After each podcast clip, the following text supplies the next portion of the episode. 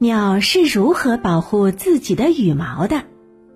也许你们见过不会飞的鸟儿，比如鸵鸟，还有企鹅，但是你一定没见过没有羽毛的鸟儿。嗯，没错，鸟类和其他动物最显著的特征不是会不会飞，而是有没有羽毛。鸟儿的羽毛对它们来说太重要了，既能够保暖，又能够保护皮肤。嗯，那么重要的羽毛，当然需要花费很多的时间和精力来好好的保养它们啦。那么，我们就来看一看鸟儿们都是怎么保护它们的羽毛的吧。首先呢，整理羽毛是鸟儿的必修课。当它们刚从蛋中孵化出来，长了一身绒毛的时候，就开始了这项工作。只要有空啊，他们就会背过去，用嘴巴捋捋羽毛，顺便给自己的羽毛上点油。嘿嘿，这个油脂呢，指的是油脂腺，是鸟儿自身携带的，一般是位于鸟儿们的臀部。当鸟儿的嘴巴不断的摩擦油脂腺时，顺便也就沾上了油，然后将油涂抹到羽毛上。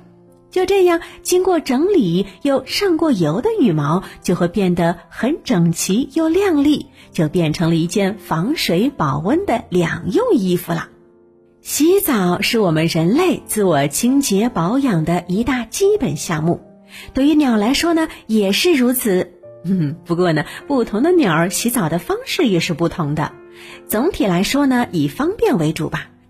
比方说，海鸟就会选择用海水来洗澡；体型小巧的蜂鸟呢，偶尔也会在积水的大叶子中洗澡；画眉就喜欢在雨后积满了水的花朵中洗澡；而鹰和秃鹫的洗澡方式更是直截了当，它们会在大雨中飞翔，顺便就洗了个澡了。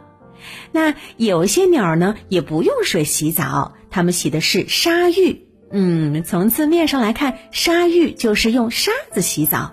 这些鸟儿之所以放弃用水洗澡，也和它们的生活环境息息相关。它们大多生活在干旱的地区，水资源比较难找，并且大多在陆地上活动。沙子尽管没有水洗得那么干净，但是也却有别的用处的。它不仅可以消除鸟儿身上的虱子，还能够去除身上多余的油脂、水分等使羽毛杂乱的东西。所以呢，当你看到成群结队的鸟儿各自在沙地中挖坑跳进去，将全身的羽毛都竖立起来，并且呢，把沙子不断的拍进羽毛里，还会来回反复的梳理羽毛的时候，你就应该会猜到这是它们正在进行沙浴了。嗯，那除此之外呢？睡眠也是鸟儿们保养羽毛的最佳方式。